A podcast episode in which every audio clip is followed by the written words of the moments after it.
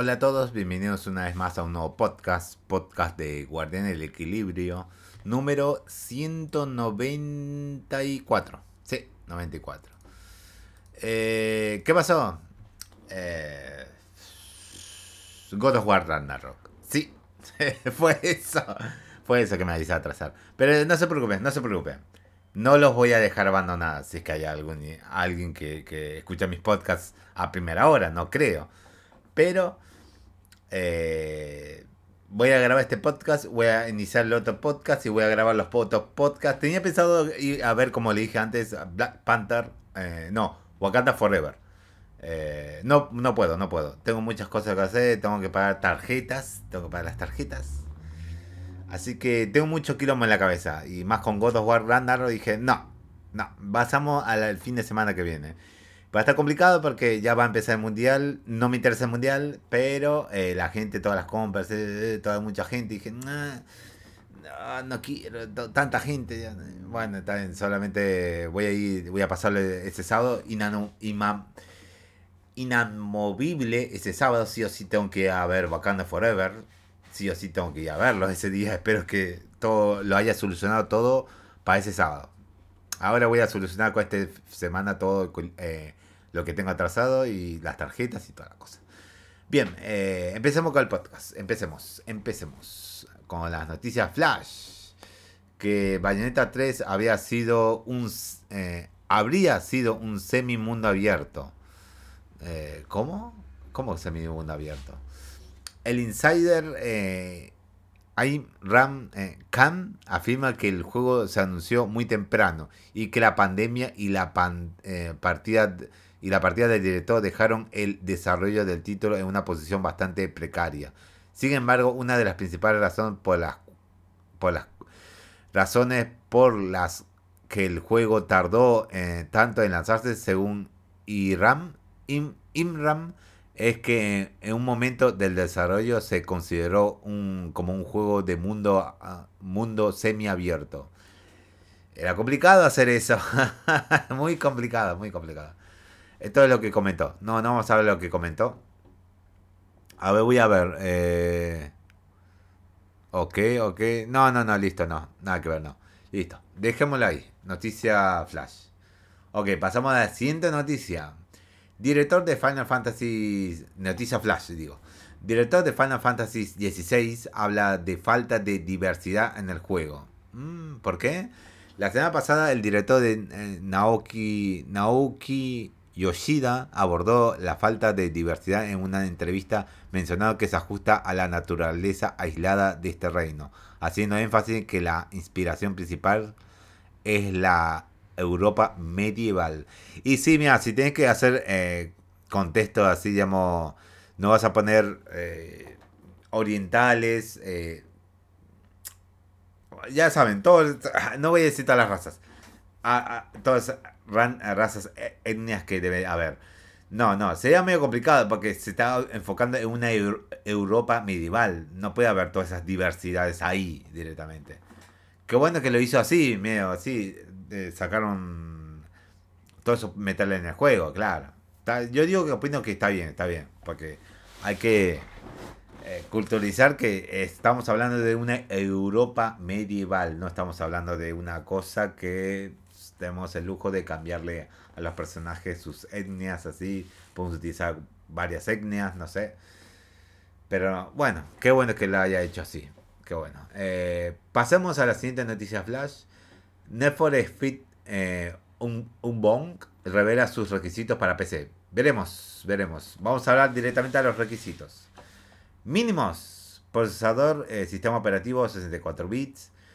Eh, win, sistema operativo Windows 10 64 bits.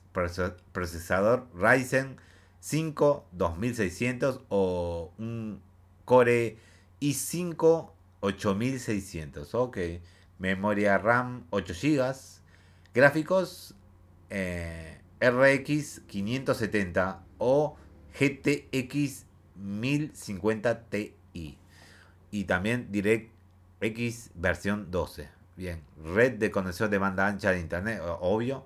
Almacenamiento va a pesar 50 GB. Bueno, está bien. Recomendados. Eh, procesador, eh, procesador y sistema operativo 64 bits. Windows 10 64 bits. Procesador Ryzen 5, 5 3600. 3605, la versión de 3600. O un Core i7 8700. Ok, y memoria RAM 16 GB. Gráficos Radeon RX 5700, 8 GB de memoria de video o un GeForce RT, RTX 2070 de 8 GB de memoria de video. DirectX versión 12 y bueno, todo lo demás. Ok. El Need Speed eh, se estrena el 22 de noviembre. A finales de este mes se estrena en PS5, Xbox Series y PC. Ok. Bien, está bien. Está bien. Eh, está bien. Es un juego que pide. No, no tanto pide, pero pide. Eh, pasamos a la siguiente noticia. Neo Geo Pocket Color Selection Volumen 2 ya se encuentra disponible. ¿En dónde? ¿En dónde? Así la selección de número de número 2 ya está disponible para todos los que desean echarle un ojo, en los que algunos de los conocedores decidieron no adquirir los juegos de forma individual, pues era evidente que los iban a juntar en poco tiempo. Así que este programa de compilaciones ya está disponible. A lo mejor es, eh, es que una vez más tendrá formato físico para Switch. ¿Ok? ¿Y para qué consola salió? Para Nintendo Switch, PC y... Ok, listo, está bien, para esas dos consolas. Va, esta es la lista. SNK versus Capcom Car Fighting Clash. Bang Pro Wrestling. Eh, ok. Mega Man Battle y Fighters. Eh, Puzzle Link 2. ¿bien? Gambare Neo Pocket Cum. Ok. Kina Fighters eh, Battle de Paradise. Eh, Baseball Star Color. Pocket, Pocket Tennis Color. Neo Geo Cup 98 Plus Colors. Ok. Todo está disponible en Steam, obvio. Eh, está este, este compilado. Está bien. Bien, bien. Está bien. Warzone cerrará sus servidores la próxima semana. ¿Ya? ¿Ya lo van a repasar con el otro? Pensé que iban a dejar este y el otro iban a continuarlo, pero veo que no. Van a tener que cerrar este para continuar el otro. El próximo 16 de noviembre por fin estará disponible Warzone 2.0. De esta forma recientemente se reveló que la versión 1.0 del Battle Royale dejará de funcionar la próxima semana. Aunque esto puede sonar como malas noticias, todos los fans no tendrán eh, algo en qué preocuparse. De acuerdo con Activision Blizzard, el próximo 16 de noviembre a las 10 AM, no, no, esa es hora de México. Eh, bueno, no sé qué horario. El Warzone que conocemos hoy en día se, será suspendido esto para darle pie a la versión 2.0. Eh, el cual comenzará el mismo día. Lamentablemente, todos los aspectos cosméticos obtenidos en la versión 1.0 no se transferirán a Warzone 2.0. Uf, eso malo, ¿eh? Muy malo, eso muy malo. Los cosméticos se quedan atrás. Muy malo, muy malo. Pasamos a la siguiente noticia flash y la última. Estas son las recompensas de PlayStation eh, PS Stars para noviembre. Ok. Eh, en esta ocasión PlayStation ha decidido celebrar y no solo el lanzamiento de God of War Ragnarok, sino que el 20 aniversario de Ratchet Clank. De esta forma aquí te decimos cómo obtener cada una de las recompensas de Star para nosotros en noviembre de 2022. God of War Ragnarok. Eh, si lograste preordenar o tenés pensado comprar God of War Ragnarok por medio de la PlayStation Store, podrás obtener el siguiente elemento conmemorativo. Ok, es una cosita pedestal o algo así, medio digital. Ok. Ratchet and Clank. Eh, la, una, la figura especial de Ratchet estará al alcance de todos que eh, jueguen cualquier entrega de la serie disponible en PlayStation 4 y PC5. Ok, esta armadura está muy buena. Eh, PlayStation 3, ¿cómo? Para conmemorar el PlayStation 3 negro, Clear Black y blanco Ceramic Bright. Eh, todos aquellos que disfruten de algún juego de PS4 o PS5 a partir del día de hoy podrán obtener esta figura. Ok, se ve linda. Y acá las siguientes. Eh, Tyrannosaurus Reds. Eh, uno de eh, bueno, voy a emitir mucho. Tyrannosaurus Reds, bien, una figura. PlayStation Age, parece una cámara. Una cámara de Sony, parece medio, medio rarita. Campaña Fight of the Month. Ok, ese parece. Es un arcade. Totalmente un arcade de él. Eh, sí, solamente es un arcade, arcade digital, nada más. Así, una figura de 3D. Nada más. Bueno, está bien. Son cositas que voy a tener como si fuera imágenes, no sé. No sé. Y bueno, pasamos a las siguientes, ya las noticias gordas, gordas, gordas, más o menos. Habrá showcase. Eh, habrá un nuevo showcase de Howard Legacy mañana. Bueno, hoy fue. En el próximo podcast le voy a comentar porque voy a ver el, showcase. Espero que no dure mucho, pero bueno, ahí estamos. Eh, todo todo el mensaje que se dio a conocer mediante Twitter oficial del videojuego confirmando que la presentación en video llegará el 11 de noviembre a las 10 am PT PT eh, bueno. Y eh, bueno estos son otros horarios. Para quienes vivan en Australia esto se traduce al 10 de noviembre a tal horario.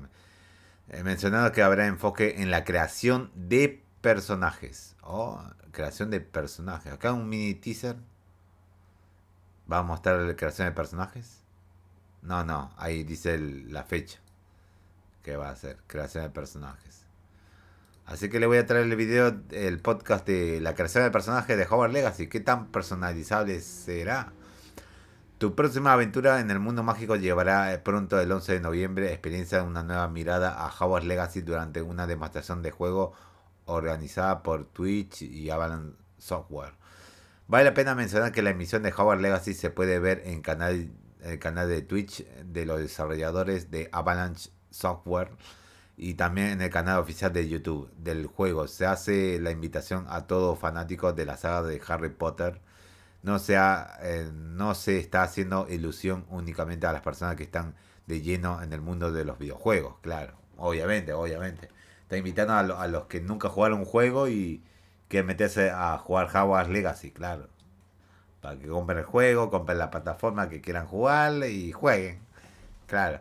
Recuerden que el lanzamiento, eh, recuerden que el juego se lanza el próximo 10 de febrero de 2023 en la pasada, en la pasada y actual generación de consolas y PC. La versión de Nintendo Switch todavía no hay fecha, totalmente. Ahora pasamos a la siguiente noticia. Director de animación de God of War eh, habla sobre el enfoque de PlayStation 4. ¿Cómo? El enfoque, sí, claro que lo tuvieron que hacer en base de la PlayStation 4, en mente, claro. Porque si no, sería muy complicado portear de Play 5 a Play 4. Sea muy complicado. No hace, eh, no hace mucho pudimos platicar con Velázquez sobre el desarrollo de God of War Ragnarok y le pre preguntamos si podía aclarar una declaración previa en donde señalaba que esta entrega fue construida en el PS4 en mente. Esto fue lo que comentó. Todas las metas que teníamos con God of War Ragnarok las pudimos hacer nosotros. Queríamos acabar la historia asegurándonos de que todos los jugadores pudieran visitar los nueve reinos, como lo habíamos prometido, expandir el número de enemigos, armas, de opciones de combate y más, todo lo que queríamos realizar lo pudimos hacer en el PlayStation 4 sin problema. Por eso es importante que la gente sepa que no tuvimos que sacrificar algo para hacer el juego. No importa si estaba en el PS4.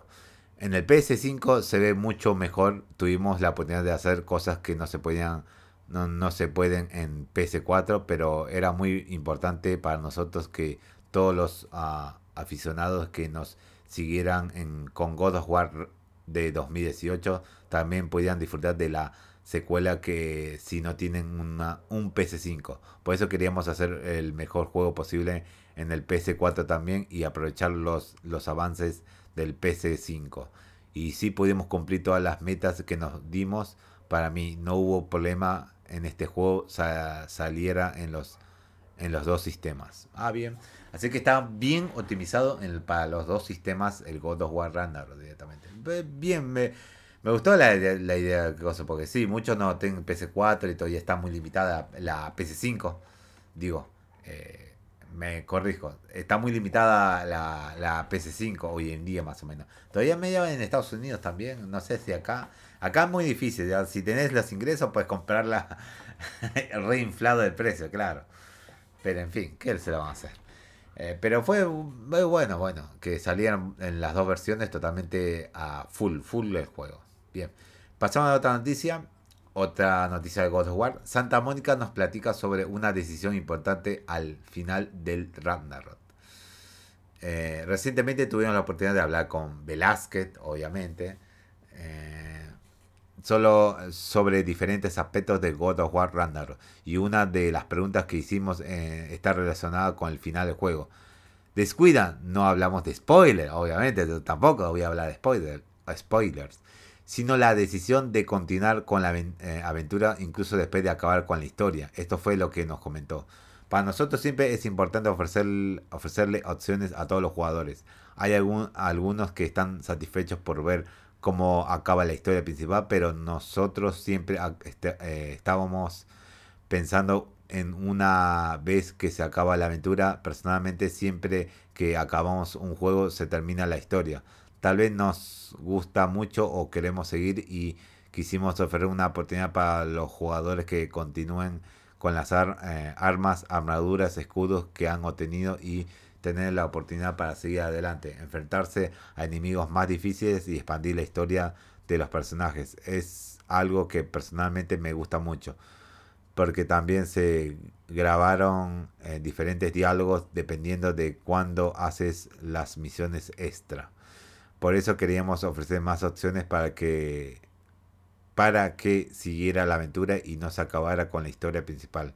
Eso era muy importante para nosotros. Eso es todo lo que dijo Velázquez. Eh, como pueden ver, se optó por eh, simplemente dejar que el jugador siga disfrutando de la aventura, incluso si el final ya se alcanzó. Sin embargo, parece que lo mejor desde una perspectiva narrativa es acabar con todas las tareas adicionales antes de derrotar al jefe final. En tema, eh, bueno, está bien, listo. Bien, se puede decir que bien, bien, bien. Digamos que ese final que tuvo God of War de 2018, que cuando completaste la última misión, podés seguir en el juego, podés seguir o volver a la casa, pero podés seguir estando en el juego y completar las misiones secundarias que quedaron en, en, ese mundo de God of War 2018. Y eso me gustó, eso también me gustó. Continuar la historia, no que se acaba ahí los créditos y toda la cosa. Seguirla. Eh, está bien, está bien. Sigamos con la siguiente noticia. Eh, es oficial, el próximo juego de Is llegará el próximo año. It's Lacrimosa o la saga Is, ¿verdad? Sí. No pensé que había otro juego de Is, pero, pero veo que bueno, se confirmó.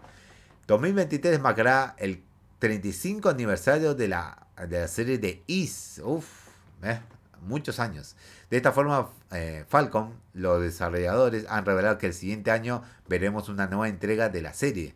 Junto a esto se ha confirmado que los usuarios de Nintendo Switch recibirán múltiples títulos de la serie en los próximos meses. Solamente ports de los antiguos, solamente. Seguramente. Como parte de los resultados financieros eh, por el final de su año fiscal, el cual concluyó en el pasado 30 de septiembre, Falcon ha revelado que la siguiente entrega principal de la serie Is llegará a PS5, PS4 y Nintendo Switch antes del cierre de su próximo año fiscal. Ah, bueno, está bien. Eh, es decir, en algún punto previo del 30 de septiembre del 2023. Ah, ok, ok. Antes que se termine es el nuevo año fiscal, digamos. Que será el 30 de septiembre de 2023. Ah, ok. Está bien, está bien, está bien. Claro, más o menos es, es diferente sus, sus, años fiscales que los otros. Eh, eso es Eso no es todo, eh, ya que también se confirmó que si tienen pensado lanzar tres juegos en Nintendo Switch antes que, que antes de que el año fiscal de la compañía llegue a su fin. Oh, considerando que uno de estos se trata del, de la siguiente entrega principal, solo nos queda por saber cuáles serán los dos eh, los otros dos títulos. Lamentablemente por el momento no hay más información sobre los siguientes proyectos de Falcon. Sin embargo, no se descartan que además de las entregas principales vamos a ver algún por remasterización o spin-off de la serie del próximo año. Solo nos queda esperar y ver qué novedades nos ofrecen los desarrolladores.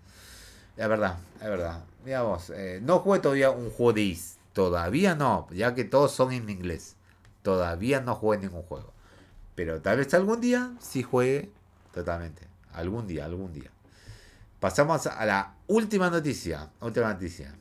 Shigeru Miyamoto habla sobre la siguiente consola de Nintendo y lo dejé a lo último dije, uff, ¿qué hablará? ¿Un poquito migajas de la próxima consola? ¿Algo? Debe decir algo de eso seguramente.